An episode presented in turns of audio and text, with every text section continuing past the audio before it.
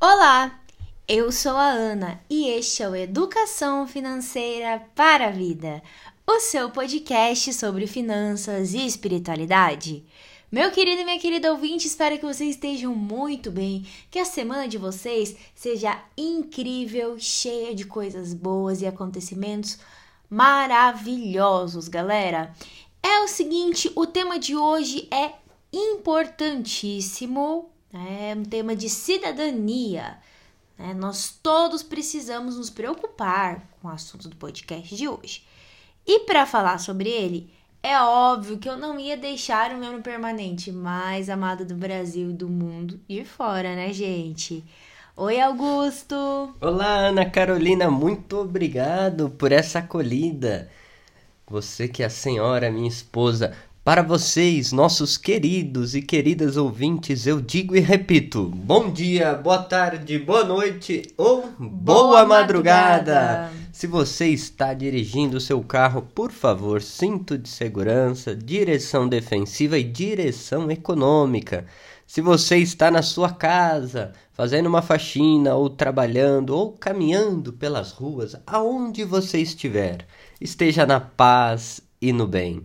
Aqui é o seu, aqui é o nosso Educação Financeira para a Vida. E desde já agradecemos a sua audiência. É, e se você está chegando agora aqui no nosso podcast, já aperta aí o botão seguir na sua plataforma de áudio que você nos escuta. Classifica a gente com cinco estrelinhas. Se você está escutando a gente no YouTube, dá um joinha nesse vídeo, se inscreve no canal para não perder nenhum podcast e já compartilha esse episódio. E sinta-se à vontade aqui na nossa casa, aqui no nosso espaço de reflexão, aonde você vai encontrar muito conteúdo sobre finanças e espiritualidade de uma maneira que você nunca viu. Olha, temos séries maravilhosas como Os Santos e o Dinheiro, Finanças para Casais, temos conteúdo sobre psicologia econômica ou economia comportamental, ditos populares, enfim, muita coisa boa, né, Ana? Muito episódio aí para vocês maratonarem e escutarem de acordo aí com o interesse de vocês. Galera, é o seguinte, o episódio de hoje é sobre política, mais precisamente, os 10 mandamentos do eleitor consciente. E este título, esse, esse programa, ele é baseado em um texto de uma pessoa muito legal, muito importante. Augusto vai contar pra gente quem é. É o professor Fernando Altemeyer Júnior. Já falamos dele aqui no nosso podcast. Ele sempre com as suas contribuições provocativas é, nos lança luzes para tomarmos a consciência, a responsabilidade da cidadania, da ação, né, do cristão no mundo. Ele atualmente é o chefe do Departamento de Ciências Sociais da PUC São Paulo, Pontifícia Universidade Católica de São Paulo. Vocês vão ver como interessante, de uma forma bem simples, popular, no linguagem assim do povo, a gente vai conversando. Quais são esses mandamentos, né? Como a gente faz para votar direito e principalmente aqui no nosso caso, né? Como que isso toca o nosso bolso? Bom, Augusto, você falou uma coisa muito importante, né? Como isso toca a nossa vida econômica e financeira, que é o que a gente vai dar destaque aqui nesses 10 mandamentos, além da espiritualidade, é claro, né? Não podemos esquecer. Mas antes disso, a gente queria dar aí um, uns toques, vamos chamar assim para vocês, lembrar um pouquinho sobre o processo eleitoral, mais precisamente desse ano, tá? Nós teremos então as eleições no dia 2 de outubro e se houver um segundo turno no dia 30 de outubro, né? Então, primeiro e segundo turno aí para o caso de é, termos aí também nos estados, porque temos a escolha de vários é, representantes, né, Augusto? É, falando em datas, né, Ana? No último dia 15 de agosto foi a data limite para o registro das candidaturas e a partir do dia 16 que foi iniciada essa corrida maluca, essa propaganda eleitoral, né, onde os seus os candidatos podem realizar comícios, distribuir material gráfico, fazer passeadas, caminhadas e propagandas, enfim essa isso que está nas ruas vai se transformar nas rádios e na TV, ali a partir da a propaganda eleitoral gratuita, de, do dia 26 de agosto até o dia 29 de setembro. Aí, do dia 9 ao dia 13 de setembro, tem a prestação de contas dos candidatos, seus partidos. Dia 29 é o último dia para debates em rádio e TV. E aí, dia 2, como você falou, aí a gente vai lá colocar o dedo na urna. E vamos escolher quem, gente? Começando aí com deputadas e deputados federais, que são os nossos representantes, então, nesse âmbito, tá? Os deputados e deputadas federais são as pessoas que elaboram as leis de abrangência nacional e também vão fiscalizar aí os atos do presidente da República, por exemplo. Né? É interessante, né, Ana? A gente saber. É um serviço de utilidade pública aqui do FV. Essa a cidadania financeira que você disse, né? Essa consciência cidadã, a gente precisa saber quem que a gente vai votar, porque às vezes falar presidente, presidente, eleições, aí chega lá deputado. Tem um monte de, de gente para votar. E deputado aí? estadual, deputado federal. Nossa, e aí vem aquelas coisas, né? Aquele perigo, a compra de voto, votar em qualquer um. Não, gente, a gente precisa saber o que, que vai estar em jogo ali, né, Ana? Exatamente. E aí, como você falou, né? Temos aí os deputados ou deputados estaduais que vão nos representar na esfera estadual, cada um aí no seu estado, então. Esse, essas pessoas, esses parlamentares, são responsáveis pela legislação, propostas, emendas e também alterar e revogar leis do Estado, além, obviamente, de fiscalizar as contas do Poder Executivo Estadual, ou seja, né, do governo, do governador do, do Estado em questão. Olha tá? só que interessante, né? Ou seja, parte do micro, do local para o macro, né? É, para o global. Às vezes a gente pensa tanto, né, na, na questão do presidente, mas também tem as esferas de poder, né? As hierarquias. E depois passando temos o Senado Federal. Os senadores ou senadoras são representantes dos estados e do Distrito Federal no Congresso Nacional.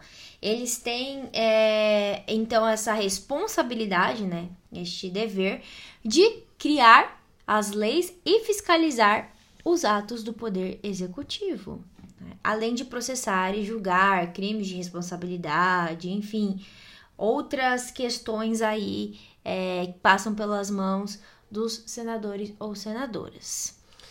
E na e sequência, Augusto? Temos os governadores. Ou seja, o governador ele exerce o poder executivo no estado, ou seja, na sua região ali.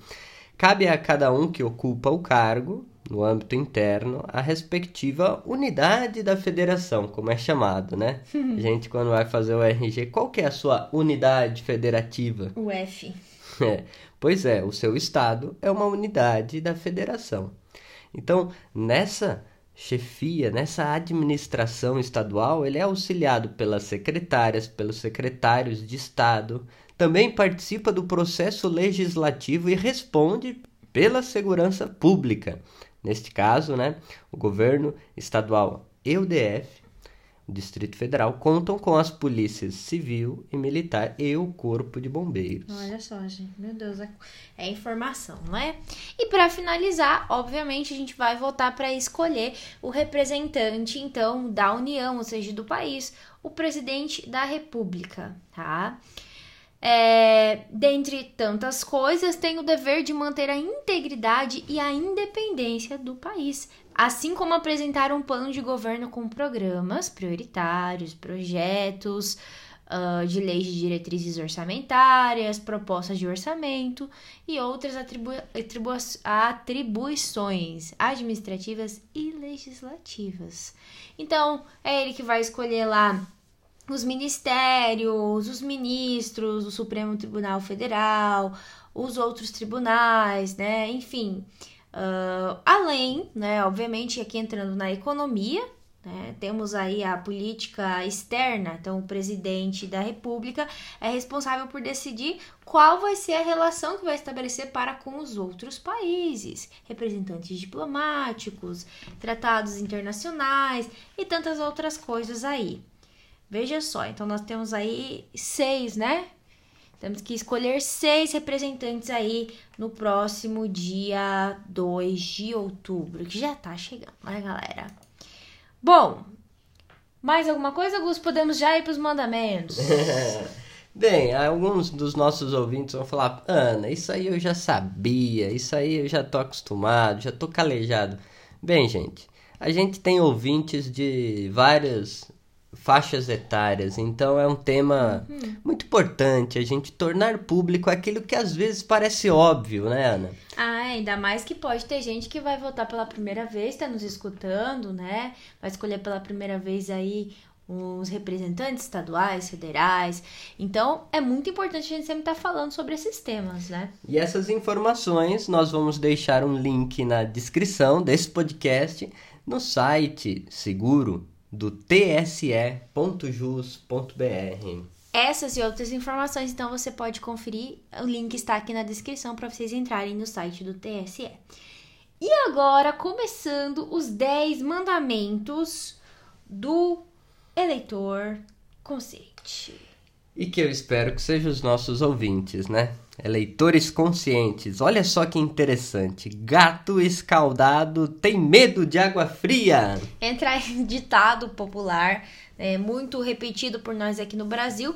Isso aqui tá querendo chamar a atenção da gente, pessoal, para a gente conhecer o passado, a história dos nossos candidatos. Né?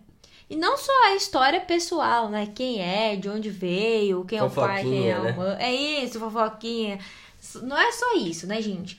Qual que é a trajetória no sentido político, né, comunitário? Quais são as causas defendidas, as propostas, as ideias que vão virar possíveis políticas, né, públicas ou propostas de lei e tantas outras coisas, dependendo, obviamente, se for um deputado, se for um presidente, um, um governador, tudo isso é muito importante. Por quê, gente? Olha só, é, tudo isso, né, essa trajetória, vamos dizer, o encaminhamento da, das prioridades desse candidato, eles vão se reverter, obviamente, em políticas para nós.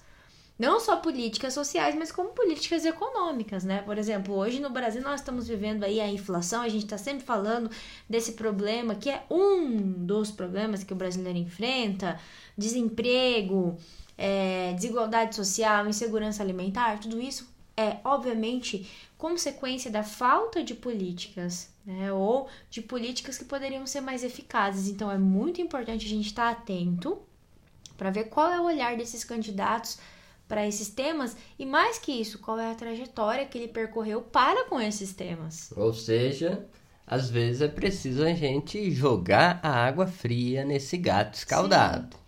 E tem que tirar um tempinho para dar uma olhada, né? Dar uma estudada nos planos de governo, entrar no site do seu candidato e dar uma olhada quais são as propostas que ele tem. É isso mesmo.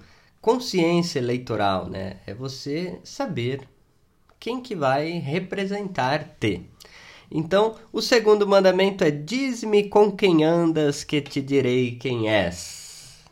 E aí é que entra quais são as alianças do partido do seu representante, quais os projetos, né? Quais os interesses por eles defendidos, com quem ele se articula, por exemplo, né?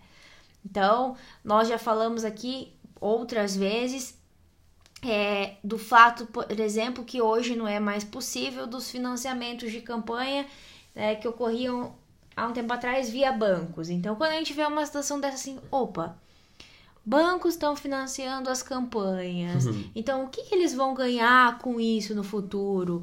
É, a que custo isso, isso vai vir?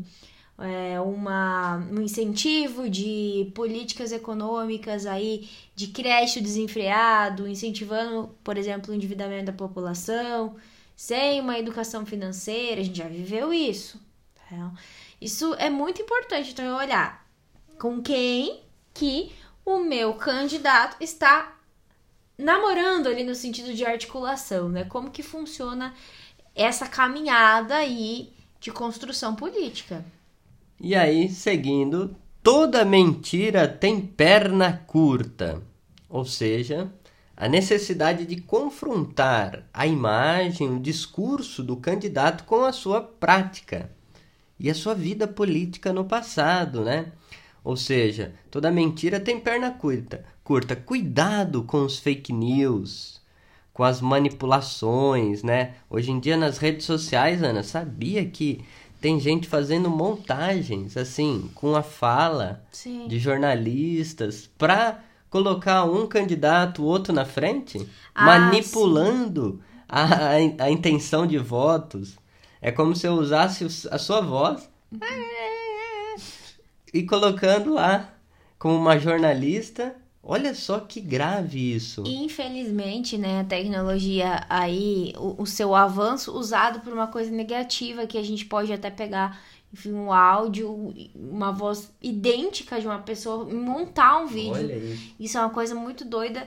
E é para isso que existe, obviamente, os sites de checagem, né? A gente vai deixar no link da descrição, mas lá no site da Justiça Eleitoral, justiçaeleitoral.jus.br barra fato ou boato. Lá você consegue comprovar se uma notícia é verdadeira e inclusive fazer a denúncia dessa notícia, né? Não vamos compartilhar, gente, as coisas sem ter certeza se aquilo é verdadeiramente uma notícia ou aí uma montagem, Olha, né? Ana, um boato. É muito triste, mas eu vou te falar que eu recebo tanta fake news no meu WhatsApp e principalmente de familiares. Você vai Sim. acreditar? Eu acredito. Então, gente, por favor, não seja você conivente com compartilhamento de mentiras, né? Então, olha, cuidado.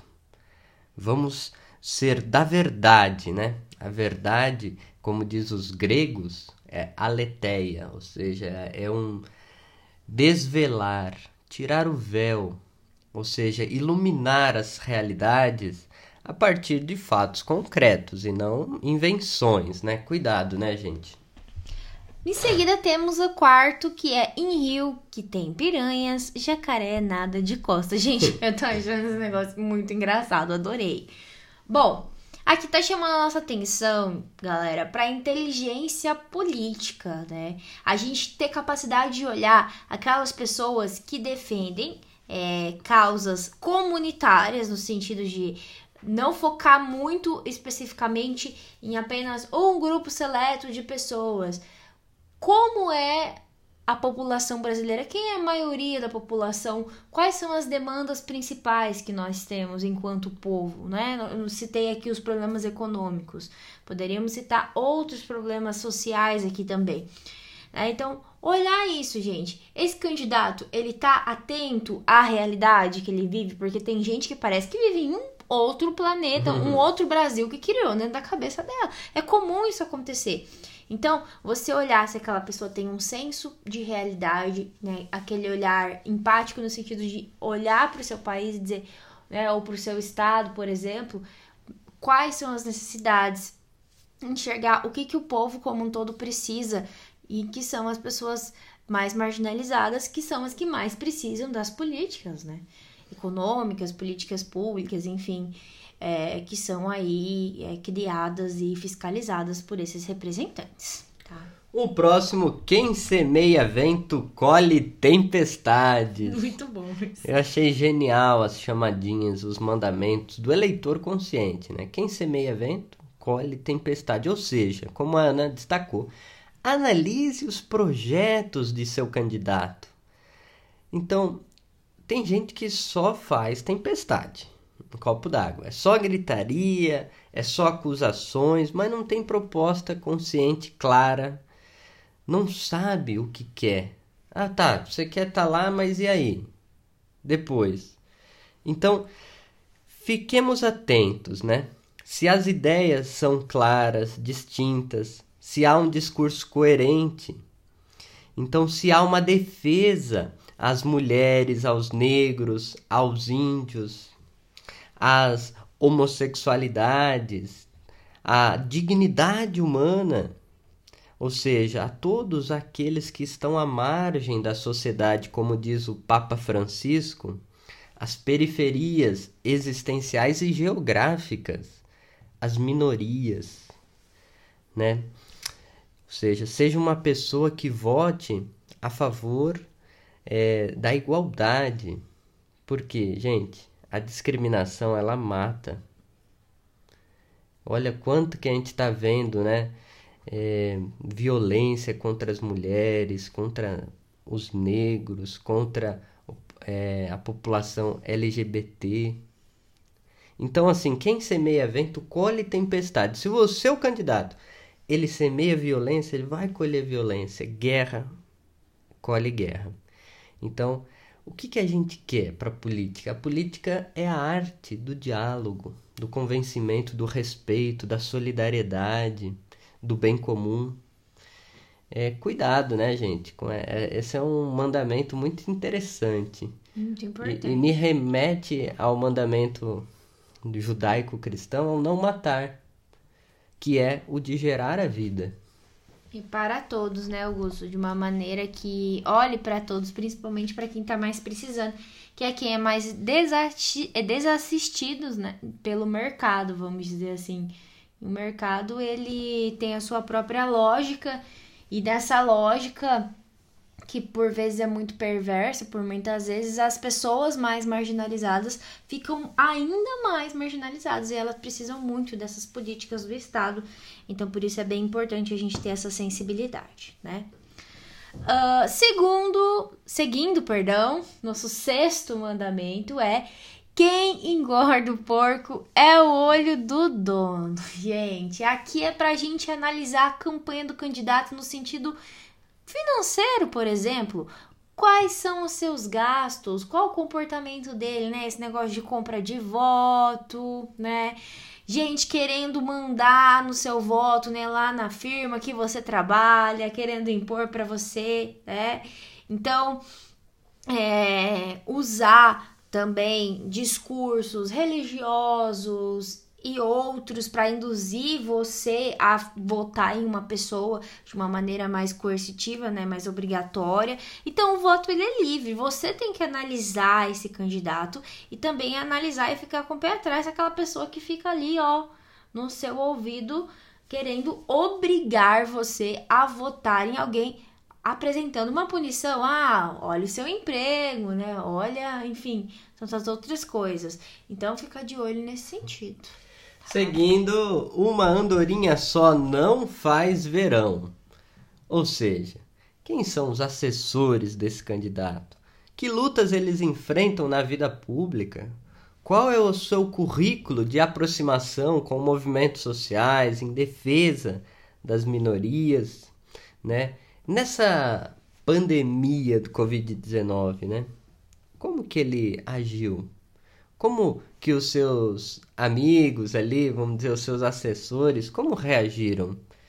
Como agentes da, da, de fake news? Como estavam ali do lado do vírus? Ou do lado da vacina, do bem do povo? Então é uma interessante, né? Uma andorinha só não faz verão. Ou seja, nós precisamos cada vez mais ter a consciência que a política se faz coletivamente. Seguindo o oitavo mandamento, aquele que não quer quando pode, não pode quando quer. Ou seja, como o seu candidato ele pretende agir no governo, no parlamento. E mais, qual é a articulação para uma participação popular da sociedade? Né?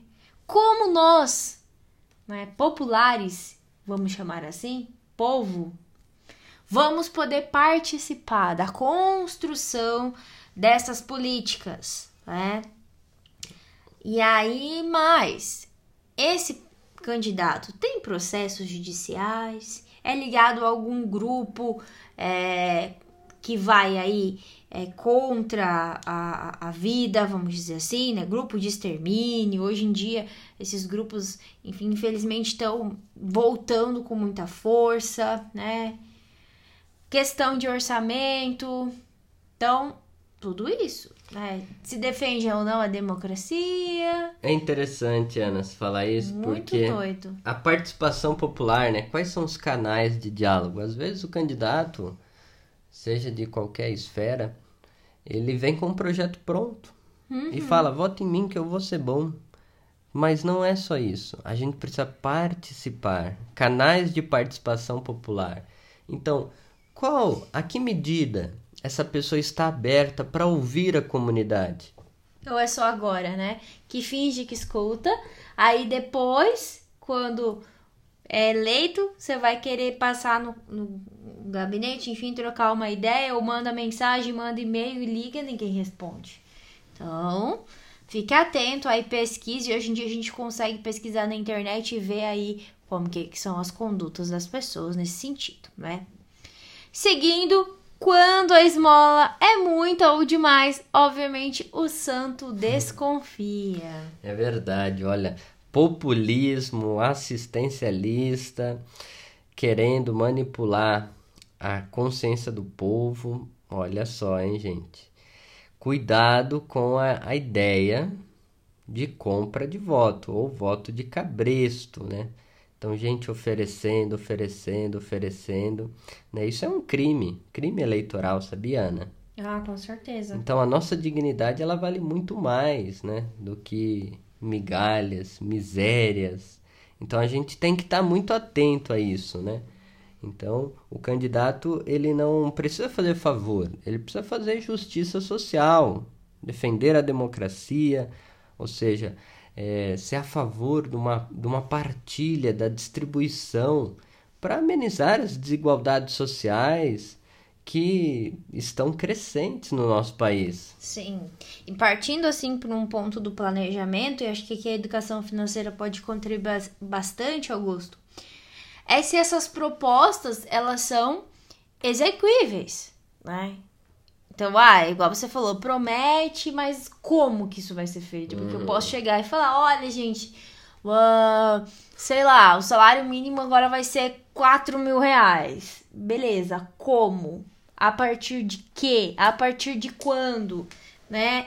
É, quais as políticas complementares que você vai fazer a partir disso? É, é, porque as políticas, gente, é, é, públicas e, enfim, sociais, econômicas, tudo tem que ter um, uma contrapartida, tá tudo amarrado, né? Então, por exemplo, é, eu vou abaixar o preço é, da, do combustível, como aconteceu. Tá, mas a que custo isso vai acontecer? Quem que vai pagar essa diminuição? Talvez a gente esteja pagando isso de uma outra maneira, né? Então, precisamos estar atentos nesse sentido, porque às vezes uma política que pode parecer em primeiro momento muito benéfica, ela tá amarrada com uma outra política lá atrás que vai nos prejudicar. Então, é muito fácil você dizer que faz milagre, mas, mas a gente sabe que as coisas não são mágicas. Então, tem que ter propostas que sejam é, factíveis, né? Tem que ser realizado. Possível de ser realizada. Porque falar até papagaio, né? Vamos botar outro mandamento. Que, ó, é parecido com o próximo, inclusive. né? Papagaio come milho e periquito leva fama. Gente, olha só, último mandamento, né? E aí é um questionamento: até que passo, até que ponto a eleição, né, a partir do seu candidato, ela vai ser um avanço tá? para essa justiça social no seu país, para a resolução dos problemas que a gente tem hoje, né? Então é isso, gente. A gente tem uh, tantos problemas hoje no Brasil, né? tantas dificuldades para superar. A gente está saindo de uma crise de pandemia, perdemos muitas pessoas, precisamos nos reconstruir e mais. Nós precisamos olhar para nós enquanto nação entender que existem coisas que são prioritárias e não podem ser negligenciadas nesse processo, né? E aí entra muito as questões econômicas, é óbvio, o emprego do brasileiro, um trabalho digno, a renda, uma renda, um salário que dê para você comprar as coisas minimamente, né? Então, tudo isso são problemas que a gente vê, né? Insegurança alimentar, a educação que foi muito sucateada nos últimos anos, precisamos recuperar isso também. Quantas pessoas, gente, brasileiros incríveis e maravilhosos, mentes brilhantes e trabalhadores incríveis no Brasil que a gente está perdendo para outros países. Né? Por quê? Porque aqui eles não encontram espaço para trabalhar. Né? Tanto é, intelectualmente como outros trabalhos. Pessoas buscando fora do Brasil trabalhos que aqui não são bem remunerados para ganhar em dólar, para ganhar em euro, porque vale mais. Então a gente está perdendo enquanto nação. Precisamos caminhar para o desenvolvimento econômico nesse sentido, né? E aí temos muitas, obviamente, é, lacunas e problemas para resolver. E, obviamente, por mais que a gente queira negar, ah, Ana, eu não quero saber de política, não sei o que e tal. Gente, política é economia e é educação financeira, não preciso nem falar, né? Hum. O que a gente está vivendo agora no Brasil, né? Mexe diretamente com o nosso bolso, essas decisões. E parece que, ah, não vai afetar minha vida? Afeta e muito. E os primeiros afetados, inclusive, são nós, que são a população que tem a renda menor. A gente sabe que hoje no Brasil aí 70% da população brasileira ganha até três salários mínimos. É esse 70% que vai ser o primeiro atingido nessas políticas econômicas, políticas é, públicas. Então a gente tem que saber quem a gente está escolhendo para depois também poder cobrar, porque é o nosso dinheiro, nós pagamos impostos e temos aí muitas coisas para resolver. É o famoso quem paga a conta somos nós. Quem né? paga a conta somos é nós. os pobres, é aqueles que estão mais necessitados. Ana, e aí, para concluir, vamos deixar o link na inscrição aqui, na, na descrição do nosso podcast, para os nossos ouvintes que quiserem mergulhar mais a fundo, né? As orientações políticas da Igreja Católica, aqui é o regional da CNBB Sul Dores, tem uma tradição é, já acho que mais de cinco eleições. Faz tempo de já. fazer cartilhas de orientação política. E a desse ano, muito interessante, foi embasada no pensamento do Papa Francisco. Já falamos aqui da carta é, da encíclica social Fratelli Tutti, sobre a fraternidade e amizade social. O Papa diz assim: para se tornar possível o desenvolvimento de uma comunidade mundial capaz de realizar a fraternidade a partir dos povos e nações que vivam a amizade social, é necessária a política melhor. A política colocada a serviço do verdadeiro bem comum. Quando eu li esse texto, Ana, me lembrei muito da espiritualidade naciana, a política melhor. Uma política melhor, né? Esse magis, esse mais, essa política que está cada vez mais e melhor a serviço do bem comum, a serviço de quem verdadeiramente necessita. Então, o Papa Francisco, com uma consciência muito clara, né?